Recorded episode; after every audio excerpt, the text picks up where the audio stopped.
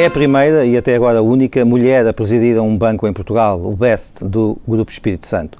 Vai receber no próximo dia 26 um prémio de carreira, o Navegantes 21, que distingue o percurso profissional e o contributo dado para o desenvolvimento da sociedade de informação e economia digital em Portugal. Isabel Ferreira está hoje no Gente de Conta. Muito bom dia. Bom dia. Uh, como é que uma mulher da banca, mesmo da banca online, encara esta distinção uh, nas áreas da tecnologia e do digital? Bom, eh, encaro, agradeço imenso o facto de, de me terem considerado, encaro com muito orgulho e também com muita humildade. E, e, e sobretudo, uh, acho que devo muito, uh, devo muito às pessoas, primeiro que apostaram em mim, uh, ao longo dos vários anos, primeiro na IBM, André Monet, depois quando fui para o Montepio, a Estrela, a doutora Ana Estrela, e, e, aliás, por, por, por último, e, e, por último, mas não menos importante, o doutor Ricardo Salgado, que me convidou na altura para, para o Grupo Espírito Santo, para, na, eventualmente, em 2000, em 2000, a ideia era criar um portal financeiro, era uma das perspectivas que havia das iniciativas da nova economia. Mas o que é que recomendava para o digital eh, nesse momento? O que é que me recomendava? Sim, para essa aposta. Uh, o que é que para mim pessoalmente não, eu, vejamos, eu, de eu sou engenheira eletrotécnica de formação portanto que também pode ser um bocado um depois por na banca mas enfim sou, uma engenheira, sou engenheira eletrotécnica de formação eletrotécnica e tele, telecomunicações e comecei a minha carreira a trabalhar em telecomunicações e depois a uma certa altura passei por para a informática. Uh, informática porque por causa de protocolos das comunicações. Portanto grande parte da minha carreira a parte inicial uh, foi feita na IBM que foi para mim uma grande escola e daí, portanto, a base, a base vem daí. Uh, da IBM passei mais tarde para o Montepio, uh, porque eh, na altura também para ver, eh, no âmbito de alguns projetos que o Montepio queria lançar para uh, agregar quer a componente de marketing e a ver que vantagens que poderia haver para o marketing que agregassem o conhecimento de tecnologias de informação, aporra isso que eu trazia pelo facto, cá está, de ter trabalhado muitos anos na IBM e pelo conhecimento que tinha da IBM, Uh, e, portanto, aí a minha ida para o Montepio, uh, em que fizemos um projeto dos mais fascinantes que eu fiz na minha vida, foi, sem ser o Banco Best, mas foi também, foi do, tive dois projetos marcantes, esse, o do Montepio, especificamente, foi da mudança, da transformação global do sistema de informação nuclear, que foi feita em muito menos de um ano, numa perspectiva uh, que se chamava Big Bang, felizmente não houve um bang, não é? Mas, mas, mas a perspectiva Big Bang, Big Bang significa que eh, de um dia para o outro todas as pessoas mudaram, quer os processos que usavam, quer as aplicações, quer os ecrãs, portanto, que viam, quer as transações, tudo. De um momento para o outro, com, um muita, formação, com muita formação pelo meio. Sim, embora não com formação convencional, devo dizer, eh, porque o que aconteceu é que nós eh, tivemos de fazer o projeto, decorreu, aliás, de uma maneira relativamente rápida, foi em menos de um ano, mas houve uma altura em que tivemos mesmo de acelerar bastante. Porquê? Porque eu sinto, o esforço que foi exigido às pessoas foi, foi bastante grande, as pessoas foram, volto a dizer, notáveis, pessoas mesmo da própria informática, e houve uma altura que eu cheguei à conclusão que uh, estávamos naquela fase em que podemos avançar, ainda demorar mais três meses ou dois ou três meses e fazer algo uh, que vai ser uh, muito bem consubstanciado, mas em que eu tenho muito receio que as pessoas já não aguentem esta pressão e atenção, ou então aguentamos aqui e vamos fazer, como no futebol, digamos, agora já, já que tivemos a semana passada resultados excelentes, uh, como no futebol vamos fazer esta, esta, esta, esta ponta final agora nos 15 dias e vamos avançar. E então temos de arranjar aqui mecanismos diferentes de passagem de informação às pessoas. Uh, e, e, foi interessante porque uma das componentes vitais foi todo um processo de change management que foi preparado ao longo do tempo. Houve um plano de comunicação que foi tão nuclear quanto o plano próprio dos sistemas de informação ou da arquitetura do sistema de informação. Nós, no âmbito do processo, fizemos coisas como criámos o primeiro Usability Lab em Portugal. E isso é, é, o que é um Usability Lab? É uma espécie de uma sala. Mas para... Diga, diga. Eu peço desculpa, não, não, eu já estava aqui. Mas é, por tudo isso que fez na vida, não a surpreendeu que uh, receber esse prémio, quer dizer, que antes foi dado a personalidades como Mariano Gago, Roberto Carneiro, António Carrapatoso, Mosteira Nabo. Não foi uma surpresa para si, então, este, esta atribuição deste prémio? Bom, foi uma surpresa, porque, não, de facto não estava à espera. Seguramente não estava à espera e, e, e fico muito contente que me tenham lembrado de mim e, e essencialmente do, dos projetos em que tive a honra de, e o prazer de, de, de colaborar. Uh, mas claro, foi uma surpresa. E, e obviamente que o lançamento de, de, de, um banco, porque eu sou de facto fundei o Banco BES, não é? Com, com as características do BES também, é, é, é, que tem felizmente tido um bom sucesso quer no nosso mercado, mas também a nível banking, internacional. O One Banking mudou mesmo positivo. a forma como os portugueses se relacionam com a banca? Uh, sim, mudou em Portugal, como em todo o mundo. É? Na prática, o banking corresponde a mais um Mas canal. Mas eu pergunto se resultou em função dos, dos resultados que, que, já, que já existem. Da resultou, performance financeira dos bancos. Por exemplo, vejamos, repare, uh, um, a banca continua a receber, uh, vejamos, a receita é feita a partir dos produtos, não é? De, de, de, tanto dos produtos de intermediação, desintermediação e da parte da área da reintermediação. Portanto, daí é que vem a receita. O que acontece é que o canal, como por exemplo o canal da internet, dá mais uma, uma, uma, forma de acesso, dá maior acessibilidade aos, aos, clientes, aquilo que nós dizemos, em qualquer momento, em qualquer altura, dando também um momento de maior conveniência. Hoje, os portugueses hoje já aproveitam isso uh, de forma Sim, de que maneira, por exemplo, se olhar para um banco como o BES, nós somos a prova real de que, que, que tal é usado. Nós, se olhar, por exemplo, transações de títulos, e nós somos um dos maiores operadores de títulos no, no, no mercado nacional, uh, 99% das operações são feitas online, sobre a internet sobre a internet, quer dizer, sobre o nosso website. Portanto, são feitas online, 99%. Já Nós vamos a fundos de investimento. para, o, para, para, para a pessoa que do outro lado no banco depois procedia às, às, às operações. Exatamente, ainda por cima, com uma vantagem que se traduz também para o cliente final, que é que, eh, que, é a vantagem de o custo de transação de facto é mais baixo, uhum. porque nós podemos repercutir o facto de não ter instalações físicas uh, e não ter tanto toda essa parafernália no, no, no, abatimento do custo de transação para os nossos clientes, nomeadamente muito visível no caso uh, que está precisamente da Bolsa e nomeadamente, designadamente na Bolsa Nacional, em que inclusive temos aquilo que se chama flat rate. Portanto, uh, qualquer que seja a operação, o cliente paga sempre o mesmo. Uhum. Uh, mas, por exemplo, mesmo nos fundos de investimento, uh, se eu, no nosso caso, os nossos clientes, mais de metade, mais de metade das operações, das transações de fundos de investimento, compras ou vendas, são feitas pelos nossos clientes online. São feitas sobre o website, mais de metade das transações de fundos de investimento. Inclusive a própria seleção. E atenção que não é fácil, nós estamos a dizer que temos mais de 2 mil fundos de investimento uh, acessíveis no nosso. Sim, sim, estou só a falar no BEST. O BEST é o maior intermediário nacional na, na, em fundos de investimento estrangeiros no país. Nós temos, aliás, 31% de cota de mercado, segundo indicadores da CMVM.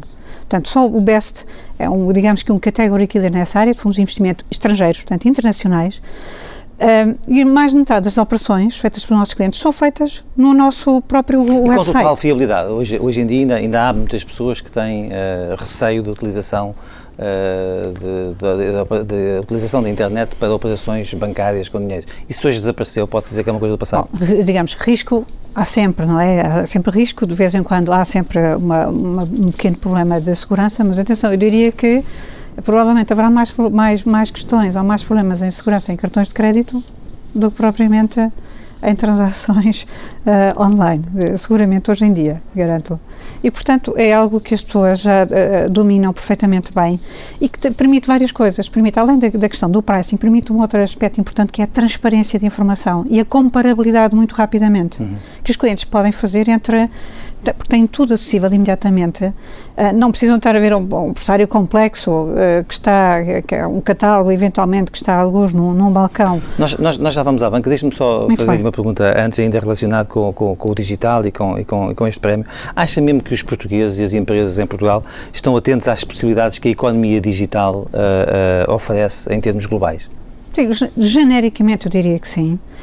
Um, notamos isso no nosso dia a dia e, e notamos isso numa. Um, olha, são indicadores que eu trouxe aqui que têm que ver com o índice de competitividade. Uhum. E, aliás, aqui vou ter de socorrer dos meus óculos, peço muito, desculpa. Muito rapidamente. o World Economic Forum, o, o, índice o, o, de competitividade global, 2011, Portugal ficou, centrado, ficou classificado em no 45 lugar. 45 lugar.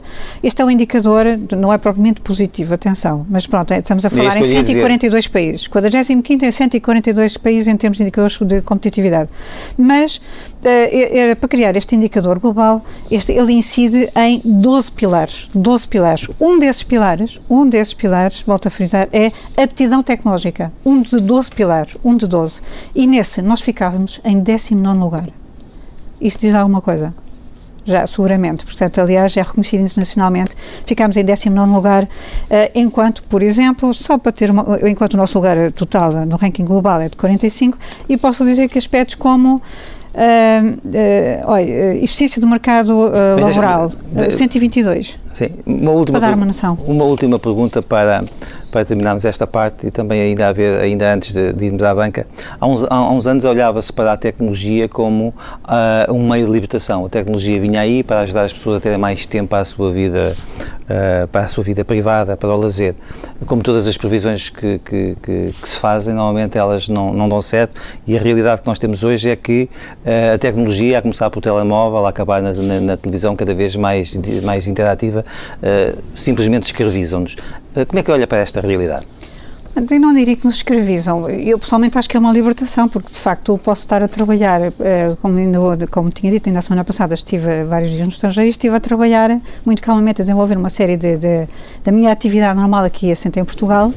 Um, ehm, eh, estando uh, no, no, estrangeiro. No seu caso, a sua vida, a sua vida uh, ganhou com, com, o advento das novas tecnologias e do digital? Claro, imensamente. Mas ganhou qualidade. É tem muita flexibilidade. Uhum. E, e, aliás, as pessoas trabalham comigo a mesma coisa. Portanto, nós, não, o que nos interessa, a tenda é a produtividade. É a capacidade que as pessoas têm de conseguir ter um maior output no seu trabalho Uh, usando as mesmas horas. Mas, uh, repare, para mim, nomeadamente nós trabalhamos muito em serviços, muitas das pessoas, sem ser os nossos comerciais, têm de estar disponíveis em, uh, têm de estar disponíveis em qualquer altura. E o que me interessa é que consigam produzir aquilo que nós precisamos, consigam fazer o delivery, consigam fazer a entrega daquilo que nós precisamos, atempadamente. E se, ou seja, se um dia a pessoa está mais cansada e tem de dormir um pouco mais, tudo bem, desde que nesse dia compensa, ou, por exemplo, temos muitas senhoras que trabalham connosco, muitas vezes vão mais cedo para casa e depois trabalham a partir de casa.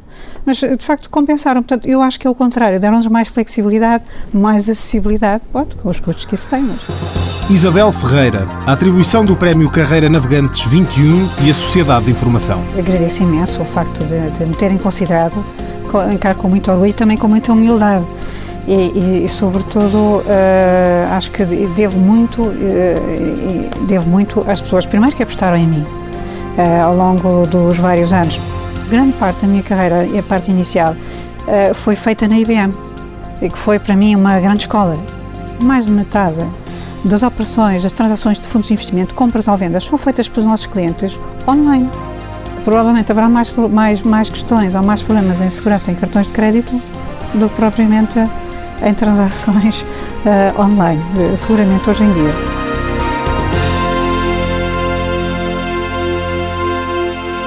Gostava que olhássemos agora mais especificamente para as políticas de desenvolvimento digital uh, no nosso país. Entendo que os, os governos têm estado suficientemente atentos nesta matéria? Bom, mais uma vez, eu creio que sim. Houve, nós há uns anos atrás tivemos como sabe, até aquele, o, famoso plano tecnológico. Tivemos o Simplex, tivemos várias coisas. Tivemos o Simplex e, na prática, houve uma evolução significativa. Uh, volto a dizer, uma evolução, uh, por exemplo, nós temos hoje em dia uh, um, taxas de penetração em termos de números de telemóveis das mais altas da Europa, em termos de banda larga das mais altas da Europa, em termos de banda, banda larga móvel das mais altas do mundo. Uh, tem muito que ver com a utilização dos smartphones, como é óbvio. Uh, temos, por exemplo, uma vida muito facilitada com, com os ATMs. Uh, nós temos uma das maiores taxas também de maior densidade de, de ATMs. Temos uma utilização. Que aliás, portanto, que, aliás é uma invenção nossa, praticamente. multibanco. Pois, o multibanco, sim. E, e enfim, e, e, e, se conseguiu sucesso, conseguiu, foi talvez porque na altura a banca estava nacionalizada. Ou seja, mas foi uma grande vantagem porque todos os bancos colaboraram para o mesmo objetivo. E o resto do mundo, na altura, não teve essa, essa essa banca estava em concorrência e, portanto, cada um tinha a sua, de, de, desenvolveu a sua própria rede sem interligar aos outros. E isso permitiu-nos, de facto, uh, uh, colocar uma panóplia imensa de serviços que não existe na, na, em lado nenhum no mundo. Aliás, eu lembro-me que em 80, na década de 80, ia para os Estados Unidos, os Estados Unidos havia um grande, grande projeto que era como é que vamos fazer os bill payments, que eram os pagamentos das contas. Mas já nós estávamos aqui a pagar a conta da eletricidade, água e luz com o multibanco e ainda qualquer. Portanto, temos estado bem até este momento. E o que é que falta fazer? Daqui para a frente, o que é que seria importante fazer? A, a esse nível de, digamos, de, de política para que isso depois possa repercutir na atividade económica e na atividade empresarial? Ouça, hum, eu acho que. Eu, eu, faço essa pergunta interligada à outra. Antigamente, ah, antigamente ou seja, sim. no governo anterior, tínhamos o Ministério da Economia, da, da, da, Inovação, Inovação, Desenvolvimento. Agora, isto, digamos que essas, essas áreas estão ao nível do Secretário de Estado. Isto é um retrocesso? Bom, repare, o que se passa é que o Ministério da Economia também é, hoje em dia, para aquilo que eu, que eu me apercebo, é tão grande que, que, de facto houve que fazer Às ali algumas opções. Grande. Pronto, houve que fazer algumas opções, provavelmente será por isso. Agora. Um, Pode não ser relevante essa, essa, essa, essa digamos, essa, esse downgrade de, de Ministério para a Secretaria de Estado? Pode não ser relevante, até porque na prática nós já interiorizamos e já chegamos a, a um nível de maturidade, a uma maturação de utilização de tecnologia que já está embebida na sociedade e em todos nós. Eu, acho que, portanto, e aliás em banca, em banca aquilo se constata. Está a falar da, comparação da banca ou mesmo do, não, do dia a dia da generalidade da sociedade portuguesa? Não, genericamente a sociedade portuguesa já é relativamente, é bastante evoluída, já, já usamos a Via Verde já, já desde há anos, uh, usamos muito já o uh, o telemóvel para tudo e mais alguma coisa. Tipo, usamos a internet para fazer compras, é dos países onde o comércio digital tem, tem, tem crescido mais, Portugal.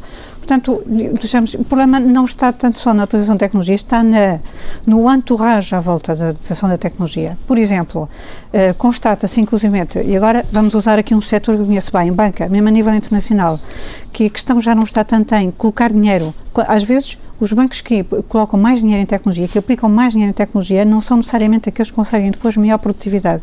Consegue-se melhores resultados e melhores produtividade, eventualmente com um mix, isto é, com um conjunto razoável entre usar técnicas de melhoramento de processos, de melhoramento de processos, as chamadas técnicas Lean, que é despir um processo até ao seu limite e, e, tornar e garantir que ele é o mais uh, o mais friendly possível, o mais amigável possível para o cliente final, o mais simples possível, é quase um simplex aplicado aos processos internos e depois sim, sempre que for necessário, colocar então tecnologias de informação e serviços digitais em cima. Mas o mix melhor é daqueles, daqueles, daqueles tem-se constatado, os que são mais eficazes e eficientes são aqueles que conseguem gerir também bem todos os fatores à volta, mais ainda quase que a tecnologia, porque neste momento a tecnologia, mantendo os níveis a que estamos, estamos todos mais ou menos nivelados, está a hum. ver? A diferença está então onde nos, nas, nos soft skills, diria eu. Ou seja, na organização do processo à volta, nos nossos custos de contexto, genericamente até nos nossos custos de contexto. E em Portugal trabalha-se bem nessas áreas? Não. Não. Temos aí um longo caminho a percorrer. Como nós sabemos, eu penso que aí precisamente é que reside o ponto. E porquê? E porquê? E porquê? Bom, e porquê? Uh, bom, como nós sabemos, precisamente, precisamente são as tais, em termos daquilo que são os custos de contextos, custos de contexto advêm de quê? Bom, uma empresa uh, consegue uma certa produtividade, no, uh, potencial, porque tem, o que, tem os seus colaboradores, tem os seus trabalhadores, certo? Tem as suas máquinas ou o seu hardware, o seu, portanto, usa meios ao seu dispor, os recursos têm ao seu dispor. Uh, mas é sempre, e, e, portanto, para atingir um certo output, uma, certo, uma certa quantidade de serviços ou produtos que, que, que produz e entrega. Essa mesma empresa, de país para país, essa mesma empresa, de país para país, pode ter outputs bem diferentes, usando as mesmas máquinas e usando o mesmo número de pessoas. Atenção, isso depende de quê? Ok. Primeiro, um, eh, e usando a mesma organização da própria empresa. Atenção. Isto porque, com este contexto, o que é que são? Os valores vigentes na sociedade.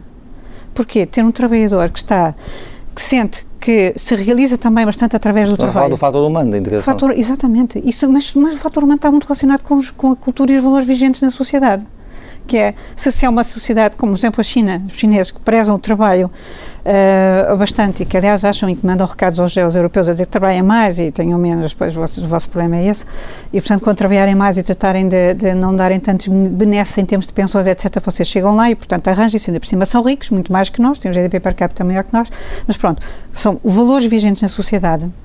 Porque, por exemplo, o trabalhador português diz muitas vezes, como sabe, que quando vai para o estrangeiro parece que produz mais e melhor. Não, é, tem muito a ver com os valores vigentes parece da sociedade. Que, ou produzirá parece mais? Que, bom, provavelmente também está mais motivada por, já pelo facto de já estar aí para o estrangeiro, já está mais disponível para trabalhar mais ou para trabalhar até de outra forma. E depois tem uma outra coisa que é as empresas, dentro dos custos de contexto, temos um outro aspecto importante que são as infraestruturas e todas as instituições à volta. Ou seja, uh, ouça, toda a facilidade que há ou não para construir uma empresa, a facilidade que há ou não mas para aí, fazer aí, negócio. Aí, aí, nós evoluímos imenso nos últimos anos, não? Sim, evoluímos, mas uh, se eu olhar para aqui, para o que é o Good Market Efficiency, nós ainda estamos muito longe. Se nós olharmos para aquele pilar que é base na competitividade a nível de instituições, mais uma vez, todos corremos estes dados de competitividade, olha, ainda estamos aqui em número 51, está a ver? Portanto, o, o, instituições. E se olharmos, por exemplo, para outra questão, que é, eh, que é eficiência laboral, porque repare, nós genericamente, eu acho que somos um, um povo com capacidade notável, das pessoas, as pessoas são, os portugueses são altamente flexíveis, são, regra geral, trabalhadores inteligentes e motivados. Não obstante, nós com algumas regras entre aspas, um pouco protecionistas que podemos ter, basta às vezes ter aquilo que se diz, a bad apple, portanto uma maçã podre, para poder gerar um bocadinho mau ambiente. E nós temos, ou, ou um mau exemplo. Uh, e, de facto, deveríamos provavelmente ter maior flexibilidade nessa, nessa vertente. Não é por acaso. Ainda mais é aquela é que foi agora alcançada há pouco tempo. Bom, essa alcançada, agora é preciso entrar na prática, não é? Temos de passar para a prática. Mas relembro mais uma vez que a nossa, nós, a nível de, cá está, market efficiency, estávamos em labor, portanto, trabalho, eficiência de trabalho, estávamos em 142 países. Éramos o número 122 em termos competitivos. 122. Portanto, nós podemos dizer o que é que portanto, seja, mas a, a visão que tem de nós é, é tremenda. Portanto, ainda bem que veio, que veio aí o entendimento de, de assistência internacional para nos obrigar a fazer coisas que são imprescindíveis na economia portuguesa.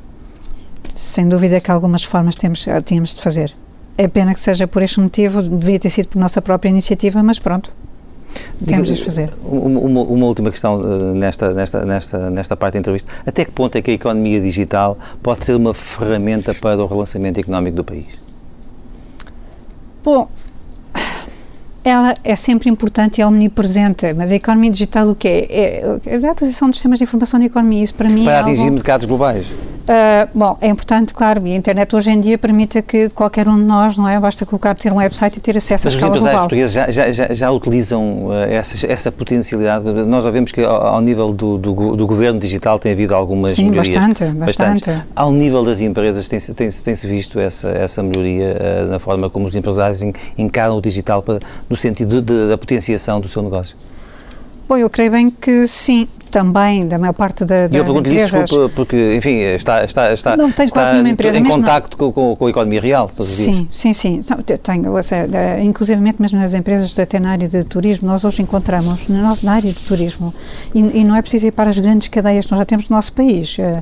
Uh, e, por exemplo, uma cadeia de Tivoli, ou que seja, não estamos a falar nisso, estamos a falar até em casos pontuais quase geridos por famílias. Já temos, uh, conseguimos chegar ao conhecimento de algumas dessas uh, bons sítios que há mesmo neste país, extraordinários, no Alentejo e não só, na, na, na, base de websites que foram construídos, que são de uma qualidade a nível de grafismo, de conteúdos, e inclusivamente depois mas não chega só um website. E que, traz, e que trazem negócio associado? Sim, sim, sem dúvida, e eles têm conseguido potenciar, ainda há pouco tempo estive num destes locais bem aprazíveis, junto à Beja, junto à Beja, atenção, e estamos a falar muitas vezes naquela divisão, divisão entre o interior e o, e o, e o litoral, não é? No país em que se considera que o litoral é desenvolvido e o interior é quase, não será infraescuído, mas muito menos desenvolvido, etc. Mas eh, junto à Beja, pasme-se, em que, de facto, até porque tem um excelente, uma, uma, uma, uma, uma achei muito interessante, uma, enfim, casa de turismo que tem um excelente website e que atrai, via precisamente esse website e alguns canais de distribuições adicionais que, que, que,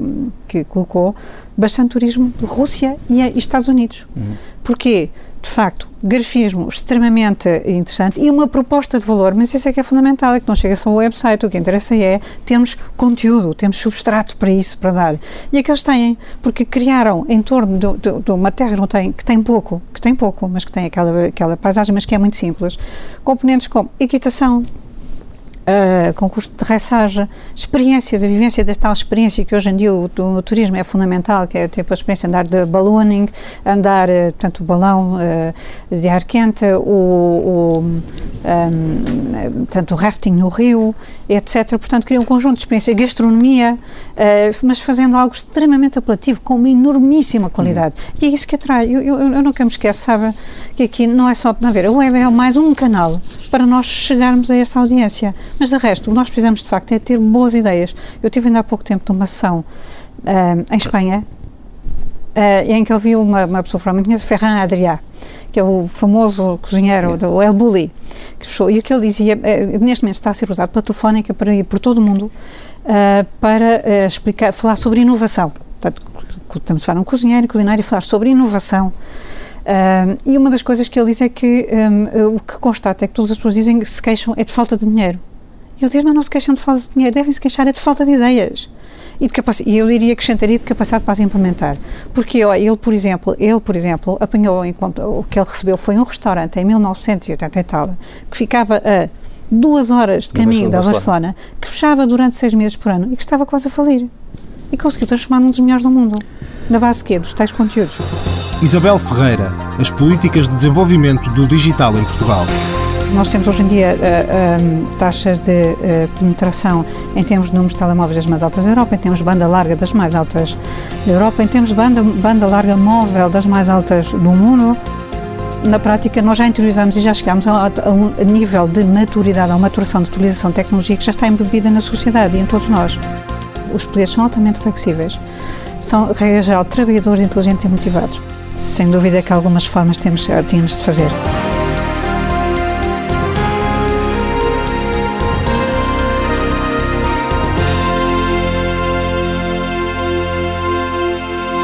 Isabel Ferreira, proponho agora, agora uma, uma, análise ao seu setor da banca e também aos efeitos que a revolução digital tem introduzido na forma de operar do setor bancário. Quais são os grandes desafios neste, da, da banca portuguesa neste exato momento e as suas maiores dificuldades? Os grandes desafios.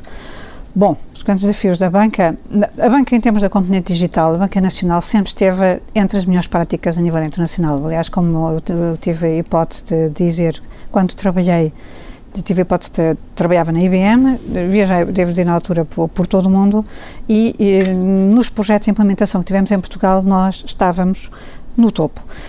Por exemplo, devo dizer que projetos como aquele que nós fizemos no Montepio, inclusivamente que foi feito, que na altura quando estava no Montepio foi feito em colaboração com uma empresa que foi a Accenture, parte daquele software foi revendido para alguns dos maiores bancos do mundo.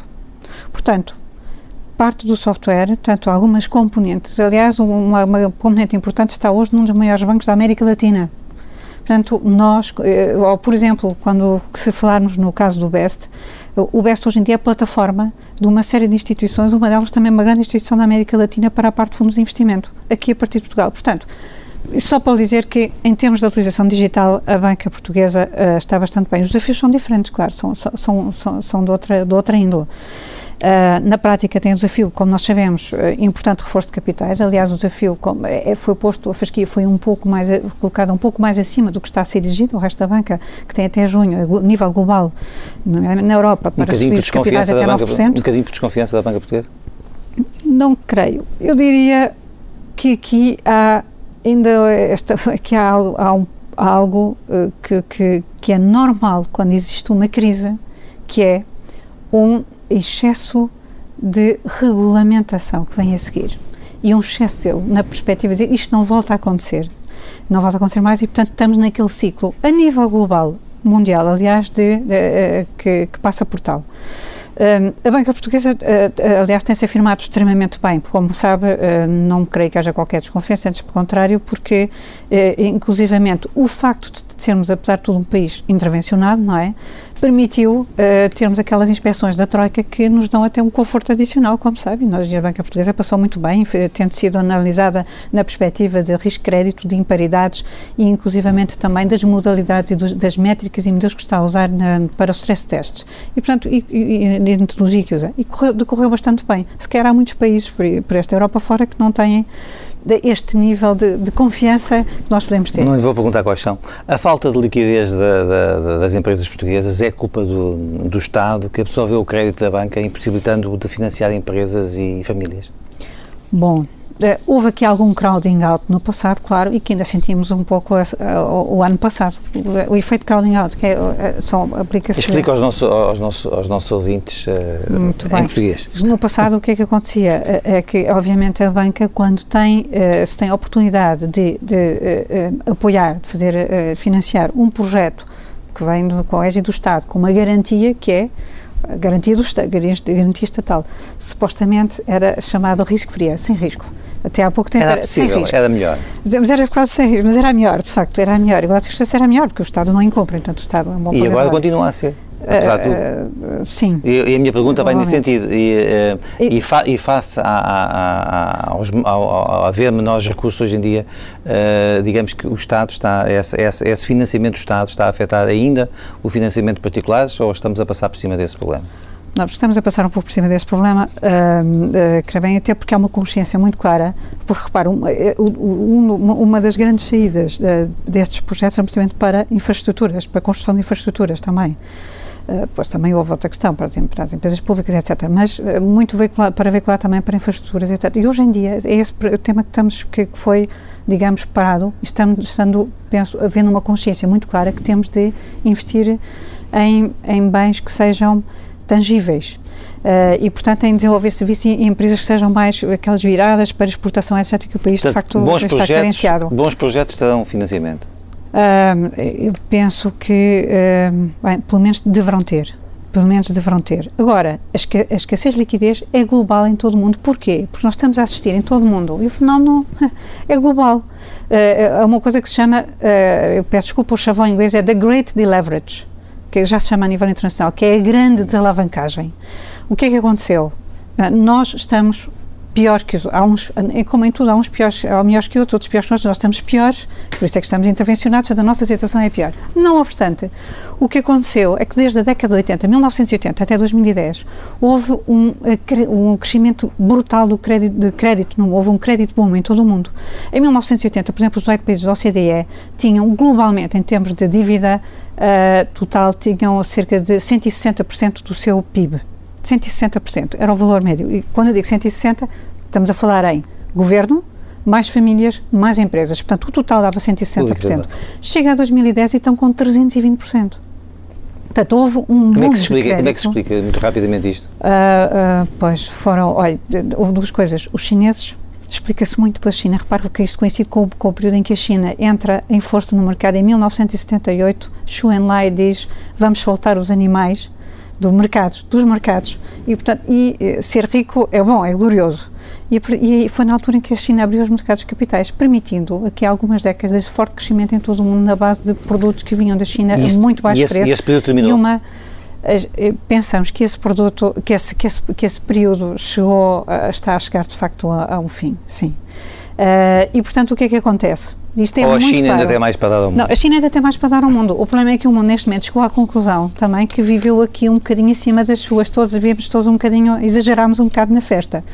Uh, e portanto estamos todos bastante, muitos de nós estamos, estamos bastante alavancados com o que eu estava a dizer. Já que me falou uh, na China, eu, eu, pergunto qual é a sua opinião uh, sobre, em Portugal, em Portugal discute-se isto muito neste momento, sobre a bondade do investimento chinês, angolano, brasileiro, o que é que pensa dessa questão? É uma falsa questão, tudo, o investimento é todo bem-vindo e não devemos olhar para, para a política e para os regimes? Bom, neste momento, número um, as, coisas é, é, as primeiras coisas primeiro, não é? Prioridades, o investimento é necessário. Uh, número um, dois e três, é mesmo necessário, precisamos dele. Melhor se for diversificado. Melhor se for diversificado, sem dúvida, mas essencialmente melhor se, se conseguimos garantir que mantemos alguns centros de decisão, os poucos que ainda temos, eh, no território nacional, que é, é totalmente diferente. Deve ser, deve ser uma das condições de uma boa privatização. Penso que é uma condição, se se puder garantir, sim. Uh, e isso como é que se uh, defende? Uh, defende de várias maneiras, como se sabe, uma, uma, ou seja, assegurando que as empresas que estão a comprar não ficam com controle de gestão, que é fundamental, e que tal não se reflete. Normalmente o controle de gestão ocorre, ocorre quando se tem mais de 50% do capital, como sabe, e ou, e ou pode ocorrer mesmo assim antes, desde que, eh, inclusivamente, haja demasiadas cláusulas no acordo parasocial que vai ser estabelecido entre as partes que dê muitas vantagens a quem está a comprar. Portanto, normalmente aí do acordo parasocial é mais complicado perceber até que ponto é que se está a ir. Desde, agora, desde que, por exemplo, o caso da EDP, a EDP, repare, é uma, uma, uma empresa que foi, que, que antes de um, Vai-me dizer que foi, foi, um bom processo, até porque foi, digamos, teve alguma intervenção também e aconselhamento do BES. Não, eu, eu sou engenheira, gosto muito de dados objetivos. À parte dessa componente que, que acabou de dizer, uh, uh, vamos olhar para lados. Uh, as empresas devem se comparar setorialmente e, a, e a, dentro do seu setor, não é? Basicamente, temos comparar as empresas no seu setor, com as suas homólogas, com os seus equivalentes. Não podemos comparar energia com banca, etc., porque, aliás, o price to book, qualquer que seja, não tem nada a ver. Hoje em dia, as situações são completamente diferentes, mas nem hoje em dia, nem desde sempre. A EDP estava bastante abaixo, da, estava, digamos que, a desconto cerca de 25% em relação ao setor. Atenção, o preço da EDP, antes da privatização. Uh, quando ocorre a privatização, ela é feita com um prémio com um prémio, portanto, foi começar a pagar um prémio cerca de 40% face ao preço anterior e, portanto, isso foi completamente compensado. Foi, foi portanto, foi protegido. Portanto, Uh, uh, já a REN aconteceu também um pouco a mesma. A REN não, não, não, negociava um desconto tão grande face ao setor, face às homólogas, às equivalentes do setor. Andava talvez na casa dos 15% a 10%, não me lembro bem, mas seria essa a diferença. E com um prémio que rondou os 30%, corrigiu essa situação. Portanto, as vendas foram, face às circunstâncias, foram vendas bem executadas.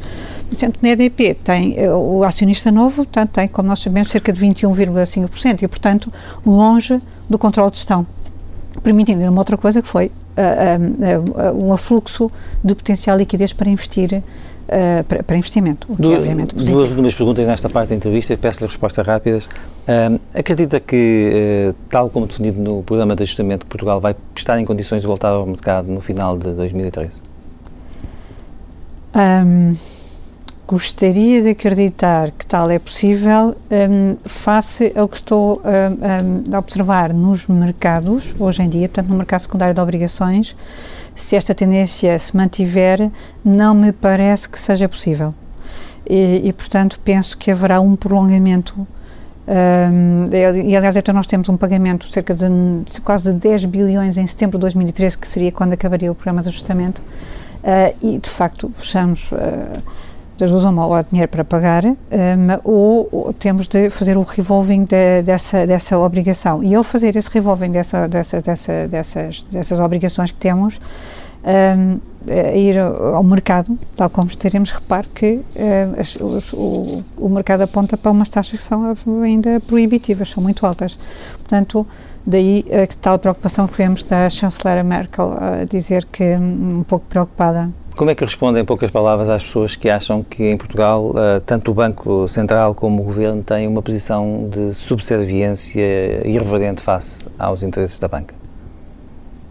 Um, sinceramente, não percebo, porque as pessoas têm a perceber que a banca é uh, a banca. Uh, aliás, não percebo até porque, repara, a própria banca Vamos olhar para aqui para dados objetivos, mais uma vez. Nós ficamos com o rácio de capital. A desalavancagem aqui em Portugal está a ser relativamente, está a ser imposta de maneira bastante rápida. foi imposta uma desalavancagem até 2014 para 120% de, de, do rácio Uh, créditos vis-à-vis depósitos, coisa que não vemos no estrangeiro. Portanto, está, eu não, nem consigo perceber essa comparação. Portanto, está, está, a ser imposto isto. E isto, atenção, pode, tem impactos na economia, mas tem impactos também e, e, enormes na rendibilidade dos bancos. Porque, porque ao ter de uh, atuar tão rapidamente, o crédito necessariamente um, das duas, ou tem de vender, securitizar, e é muito difícil, e não, não é nada fácil vender em boas condições no mercado internacional, não é nada fácil vender, e vende tipicamente a desconto, portanto é perdendo dinheiro, de alguma maneira, face ao valor nominal do crédito, número um. Número dois, um, a banca, para conseguir também um, uh, preencher esse desidrato, teve até de aumentar, e está a aumentar, aumentou bastante, como sabemos, as taxas de depósitos, que não têm nenhuma relação com a taxa do Banco Central, da, da referência do Banco Central Europeu, como nós sabemos, e que, inclusivamente, se olharmos a nível europeu, são das, as taxas praticadas nos depósitos são das mais altas na Europa, neste momento, mais altas até do que em Espanha. Isto que é medida do de alguma maneira, do aperto e da necessidade que há de, de melhorar rapidamente essa rácio de transformação. Mas tudo isto tem custos para os bancos e grandes, e, portanto, nós vamos notar necessariamente. E outra coisa que está a notar, que é um termo Muito novo, reintermediação. Ou seja, as pessoas precisamente porque os depósitos são mais aliciantes, foram, eh, estão a sair de certificados de aforro, estão a sair de fundos de investimento nacionais, etc., para depósitos, porque é um mecanismo mais interessante. Não obstante, isso é mais caro até para os bancos, está a ver? Uhum. Portanto, está a afetar indelevelmente os bancos, para além do outro fator que eu acabei de dizer, que é uh, o capital, não é o rácio de capital corte ano que tem de chegar a 10%, enquanto o resto da Europa tem de chegar a 9%. Portanto, eu não consigo bem perceber, objetivamente, não encontro esse motivos para tal. Isabel Ferreira, a banca portuguesa. A banca, em termos da componente digital, a banca nacional sempre esteve entre as melhores práticas a nível internacional. O facto de sermos, apesar de tudo, um país intervencionado, não é? Permitiu uh, termos aquelas inspeções da Troika que nos dão até um conforto adicional. A China ainda tem mais para dar ao mundo. O problema é que o mundo, neste momento, chegou à conclusão também que viveu aqui um bocadinho em cima das suas. Todos vivemos todos um bocadinho, exagerámos um bocado na festa.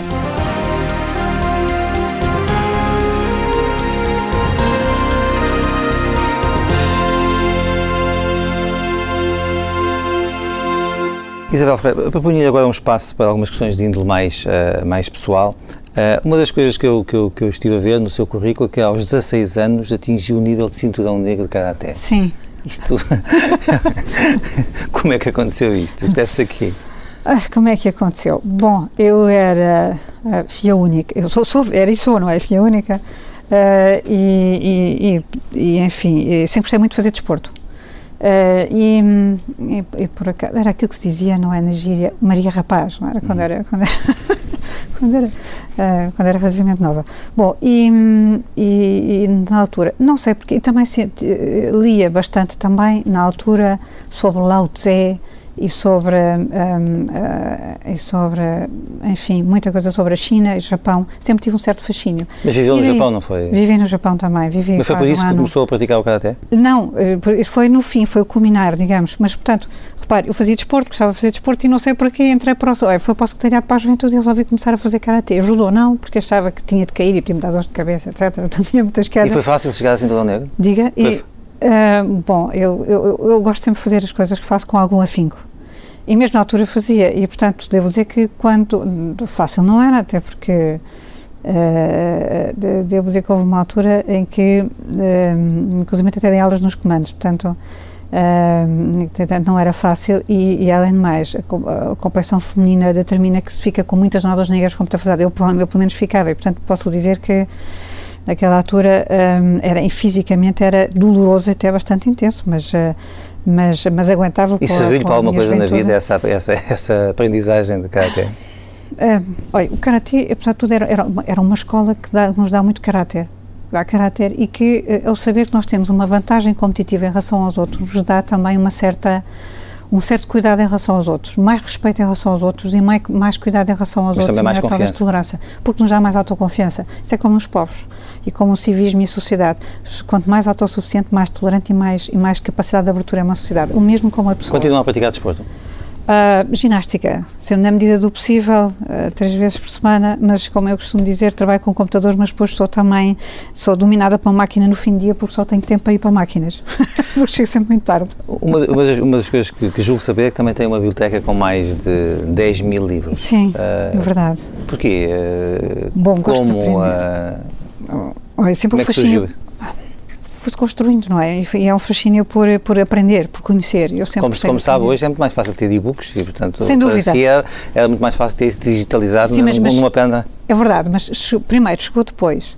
Os e-books chegaram depois. Portanto, depois, nessa matéria nessa é, não há digitalização. Olhamos para o nosso computador e vemos aquele ecrã, não é? Que às vezes até está azul quando, quando o Microsoft nos, nos, nos dá aqueles blurs e ficamos com o ecrã todo azul. E outra coisa é sentar-se em sua casa e, e, e, e aí é hum. como uh, pensar, e às vezes é extraordinário, aquela sensação de, meu Deus, se eu conseguisse absorver, nem que fosse 10% Aí, por mais prémios que lhe deem, que lhe deem na, na, pela sociedade digital, nunca vai trocar a sua, a sua biblioteca nesse... Uh, claro que não. Claro que não, porque aí de facto é também inspiracional, é aquilo que eu gostaria ainda de conseguir saber e de conseguir chegar mais longe e saber mais. Se eu conseguisse ter o conhecimento todo da daquela biblioteca.